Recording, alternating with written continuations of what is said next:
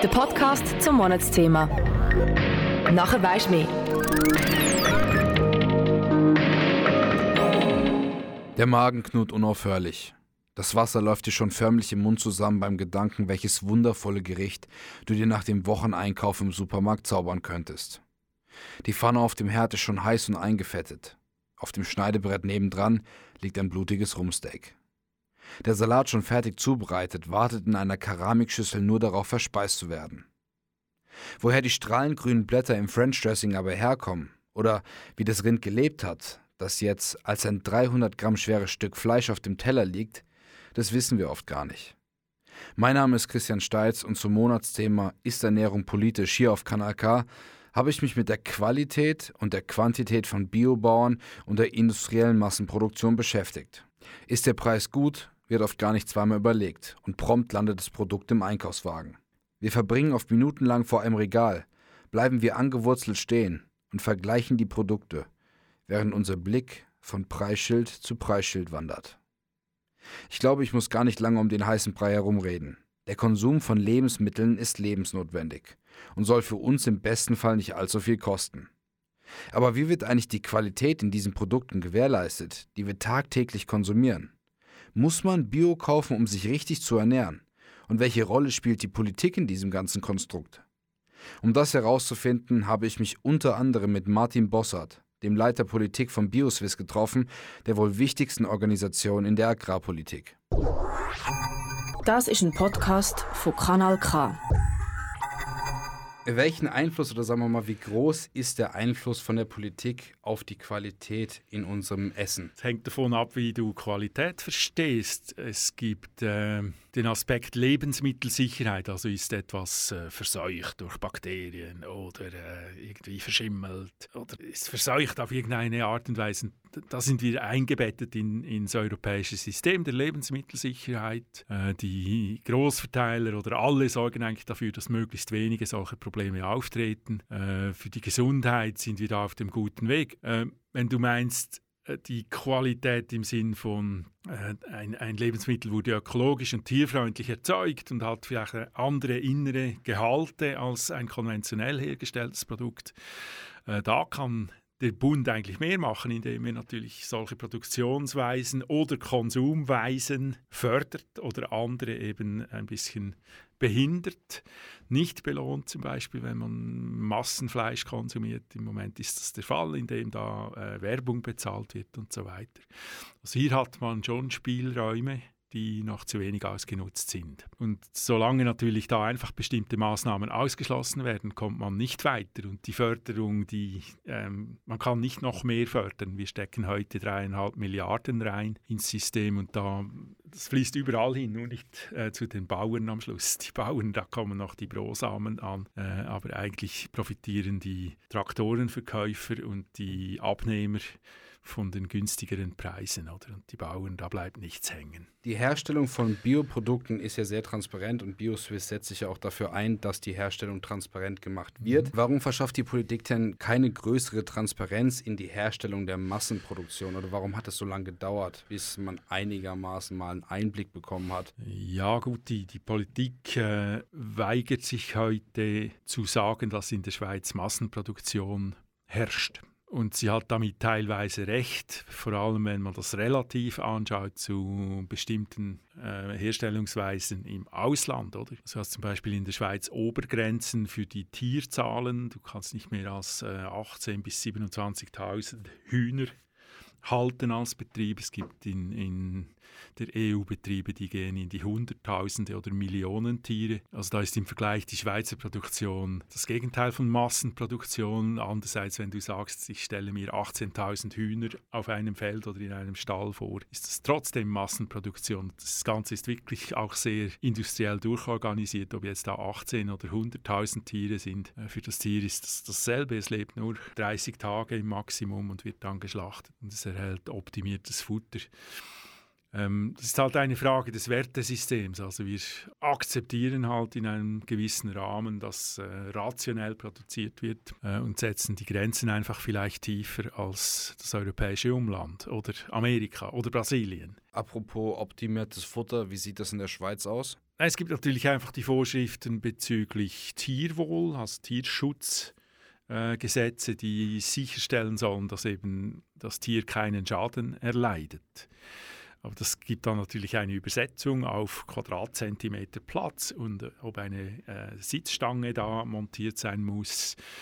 Ähm, und die Realität sieht natürlich so aus, die Tiere wachsen so schnell, also die werden in 28 Tagen äh, ein Kilo schwer von dem kleinen Küken, das da ein paar Gramm schwer ist. Und in den letzten Tagen sind die Muskeln so stark gewachsen, dass äh, schon ein Sprung von einer Sitzstange reicht, dass die Brustbeine brechen können oder Knochen brechen können, weil das Tier so schnell, so schwer geworden ist. Bei Bio verhindern wir das, indem wir langsam wachsende Rassen verwenden, die älter werden, erst später geschlachtet werden und eben nicht diese äh, superschnelle Wachstum durchlaufen müssen. Ähm, ist auch ein Stück weit industriell, oder? Man hat dann vielleicht vielleicht 2.000 oder 4.000 Tiere, die nicht ganz so schnell sind und nicht so effizient gemästet werden. Es braucht dann vielleicht fast 3 Kilo äh, Futter pro Kilo Tier am Schluss und sonst braucht es 2,1 Kilo. Ähm, ist auch eine Frage, die man berücksichtigen muss, wie effizient sind wir oder wie viel Futter darf dann so ein Tier fressen, oder damit es das Fleisch liefert, das wir äh, gerne haben. Ja, wie kann man da in philosophische Diskussionen? Also wir,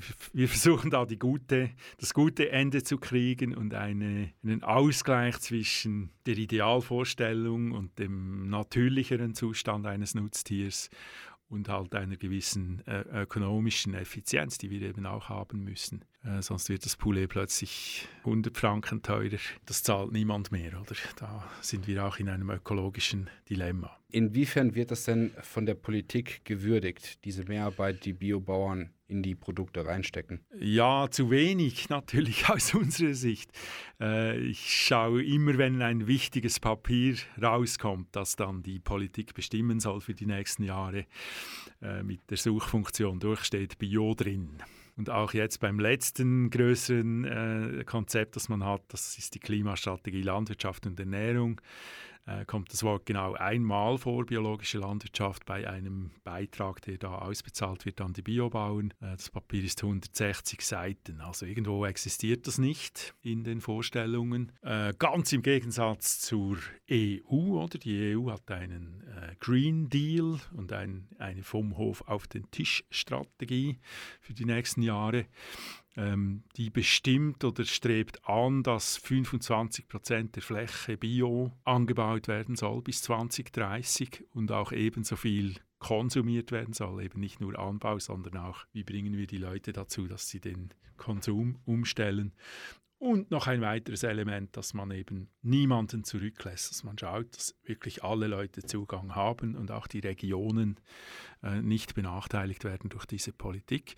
In der Schweiz gibt es nichts Vergleichbares. Also wir haben keinen Plan, wie Bio entwickelt werden soll. Was bis jetzt geschehen ist, ist vor allem privatwirtschaftlich getrieben. Die Marktpartner wollen eben, weil äh, sie sich auch eine gewisse Nachhaltigkeit verschaffen wollen oder müssen.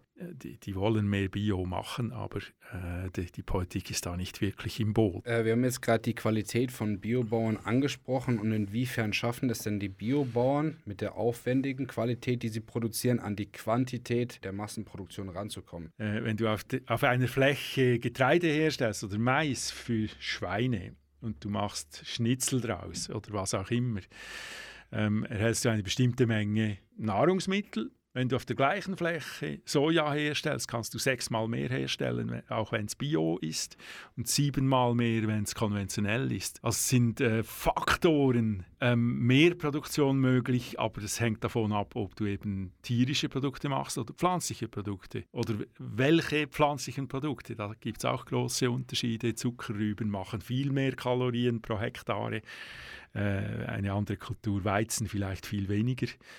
Ähm, es ist immer die Frage, kriegst du eine genügende Ration hin für alle in der Schweiz? Du kannst den Fußabdruck sehr stark vermindern und gleichzeitig viel mehr produzieren, wenn alle Leute äh, nach den Empfehlungen der Schweizerischen Gesellschaft für Ernährung sich ernähren würden. Das heißt, ein bisschen weniger Fleisch, einfach ein anderes Spektrum essen und dann schaffst du es ohne weiteres, das biologisch herzustellen. Hast immer noch zu viel. Und irgendwo geht die Diskussion in die Richtung und nicht einfach, wir machen statt konventionell das Gleiche Gleiche auf biologisch, oder? sondern wir müssen anders produzieren, aber auch anders konsumieren. Und dann geht die Rechnung auf. Das Ziel von BioSwiss ist es ja unter anderem, die Schweiz zu einem Bioland zu machen.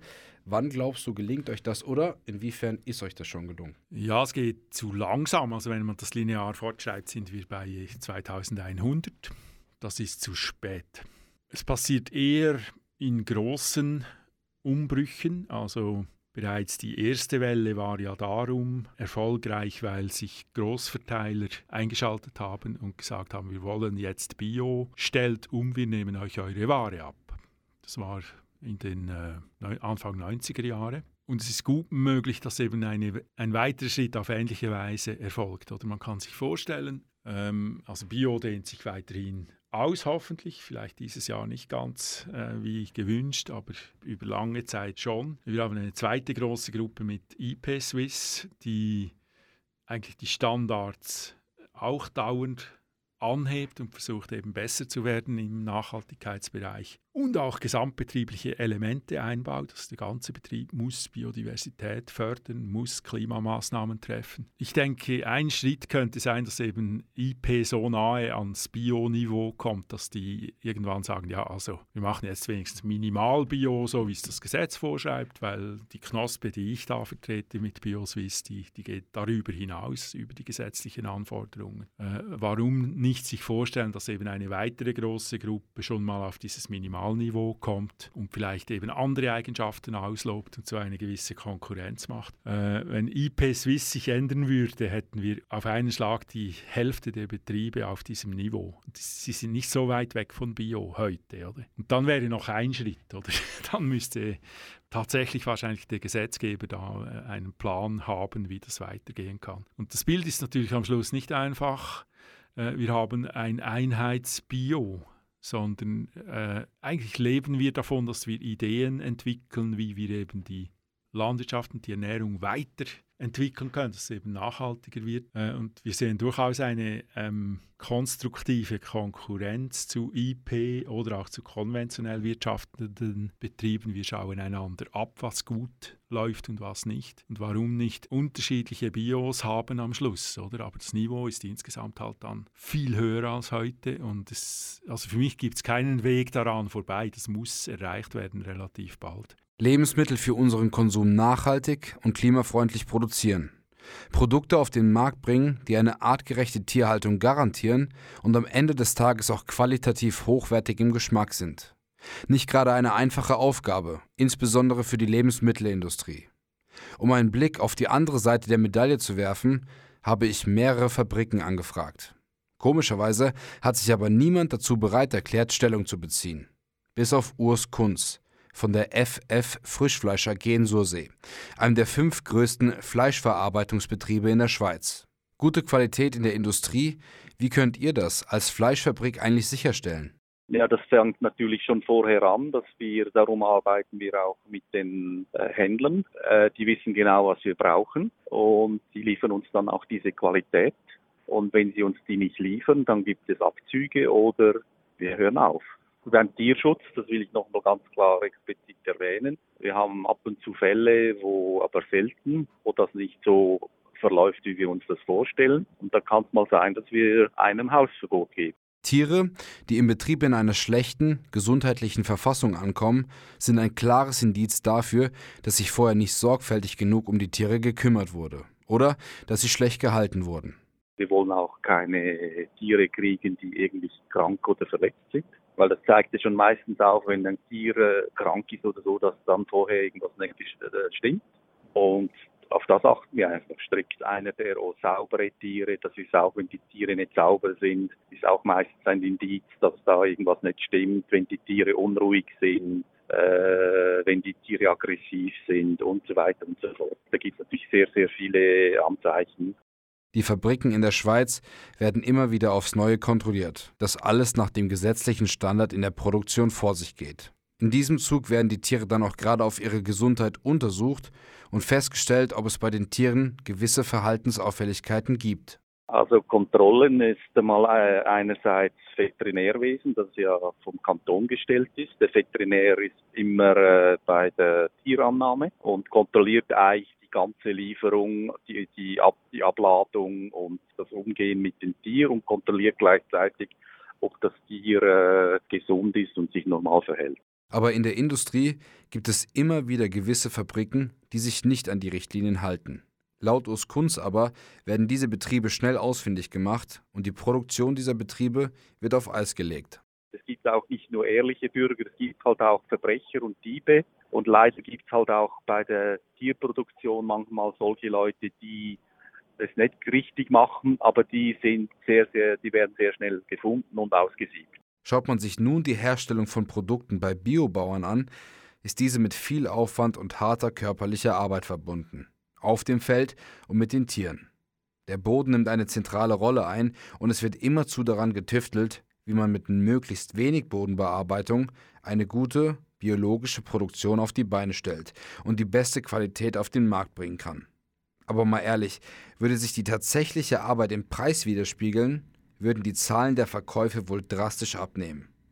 Lukas Häusler, Biolandwirt vom Mooshof Lenzburg, weiß, warum die Preise gedrückt werden. Das Thema Ernährung hat eigentlich immer etwas mit Ausbeutung zu tun. Äh, wenn wir, in der, also wir haben in der Schweiz so billige Lebensmittel, äh, weil das Ziel ist, dass der Bürger oder äh, der Einwohner von der Schweiz einen grossen Teil von seinem Einkommen nicht fürs Essen soll ausgeben sondern irgendwie für Miete und für Unterhaltungselektronik und für Ferien. So, und dann muss das Essen billig sein. Und das wird auf verschiedene Arten und Weisen wird das sichergestellt vom Bund. Finanzielle Unterstützung, sogenannte Direktzahlungen, fließen an die Biobauern mit dem Gedanken im Hinterkopf, dass für den Großhandel produziert werden kann. Diese Direktzahlungen fallen allerdings nicht immer gleich aus. Bringen die Biobauern beispielsweise die Produkte nur in der engen Umgebung an den Mann, fällt die Unterstützung vom Bund eher spärlich aus.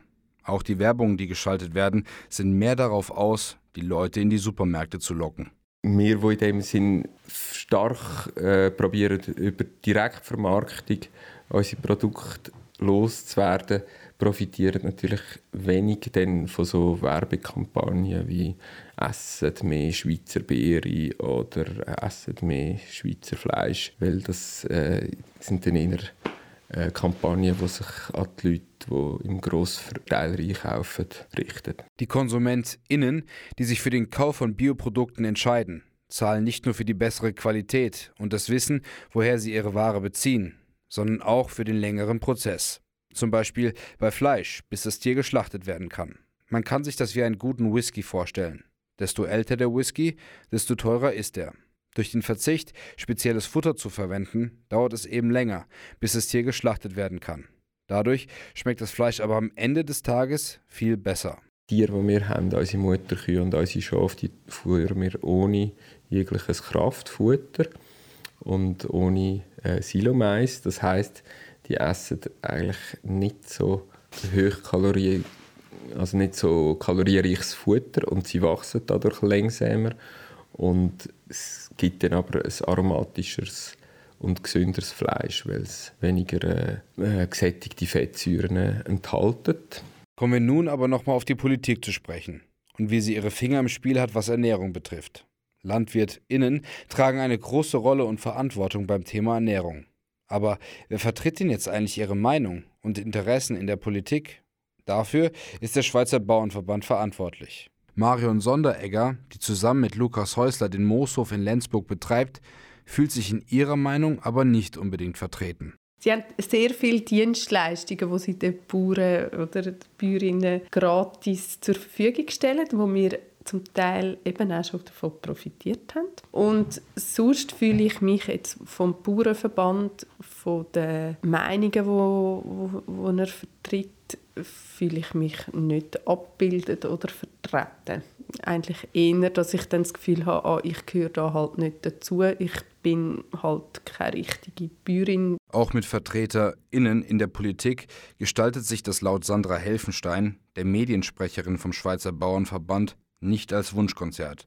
Auch wenn man versucht, die Interessen des Bauernstandes zu vertreten, ist der Einfluss an die Spitze der Politik nur limitiert. Wir haben ja gewisse bürgerliche Vertreter im Parlament, unter anderem unser Präsident, die dort aber sehr wohl versuchen, im Sinn der Bäuerinnen und Bauern Politik zu machen. Also insofern haben wir Einfluss, aber eben, ich sage, was wir schlussendlich dort können erreichen können, ist natürlich auch beschränkt. Also wir können nicht einfach unsere Wünsche anbringen und dann wird das abknickt. Die Schwierigkeiten liegen aber auch im Markt. Dadurch, dass wir in der Schweiz zwei Giganten haben, die in Orange aufstrahlen, erschließt sich dadurch auch eine gewisse Einflussnahme. Bis zu einem Punkt, an dem sie sogar gewisse Vorschriften setzen können. Bei uns ist es vielleicht weniger ein Problem von der Politik oder die Einflussnahme in die Politik als auch hier der Markt. Weil wir haben eigentlich nur zwei grosse Detailhändler, die marktbeherrschend sind.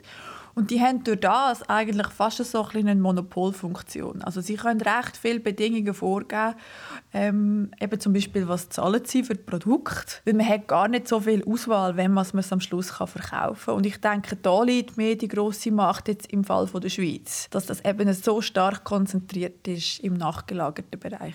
Und das kommt auch so bei der Biobäuerin Marion Sonderegger an. Die Menschen wollen Fleisch essen in Massen. Aber irgendwie muss es ja auch noch produziert werden. Es wird ja irgendwie viel gesagt, dass der, Markt halt vorschreibt, was produziert muss werden. Das ist ja auch mega so ein Credo vom Bauernverband. Ja, die Leute wollen halt so viel Fleisch essen und so billiges Fleisch essen. Darum muss man es produzieren. Aber sehen wir das Ganze mal realistisch an. Wo soll das Fleisch denn herkommen? In der Schweiz gibt es zwei große Graslandschaften, die von Tieren besiedelt werden müssen, aber der Konsum muss heruntergefahren werden da schlichtweg der Vorrat in Zukunft nicht reichen wird. Sandra Helfenstein. In Zukunft wird es gar nicht mehr möglich sein, dass wir so viel Fleisch essen, weil wir schlichtweg gar nicht Ressourcen haben, um all das Futter anzubauen. Also von dem her denke ich, dass der Fleischkonsum irgendwann wird müssen zurückgehen. Im Moment ist es noch umgekehrt. Oder? Im Moment haben wir in vielen Ländern wo so ein aufsteigende Länder sind, Schwellenländer, steigt der Fleischkonsum. Aber langfristig denke ich, wird das unausweichlich sein, dass die Entwicklung in eine andere Richtung geht. Sollte man also das nächste Mal den Kühlschrank öffnen und merken, dass langsam aber sicher die Vorräte zur Neige gehen, muss nicht unbedingt der nächste Schritt der durch die Türen des Supermarktes sein. Biobauern stehen offen für einen Dialog. So weißt du mit absoluter Sicherheit, wie die Tiere gelebt haben und ob die Lebensmittel nachhaltig produziert wurden. Mein Name ist Christian Steitz. Ich bedanke mich fürs Zuhören. Das ist ein Kanal K Podcast Jederzeit zum Nachhören auf kanalk.ch oder auf deinem Podcast App.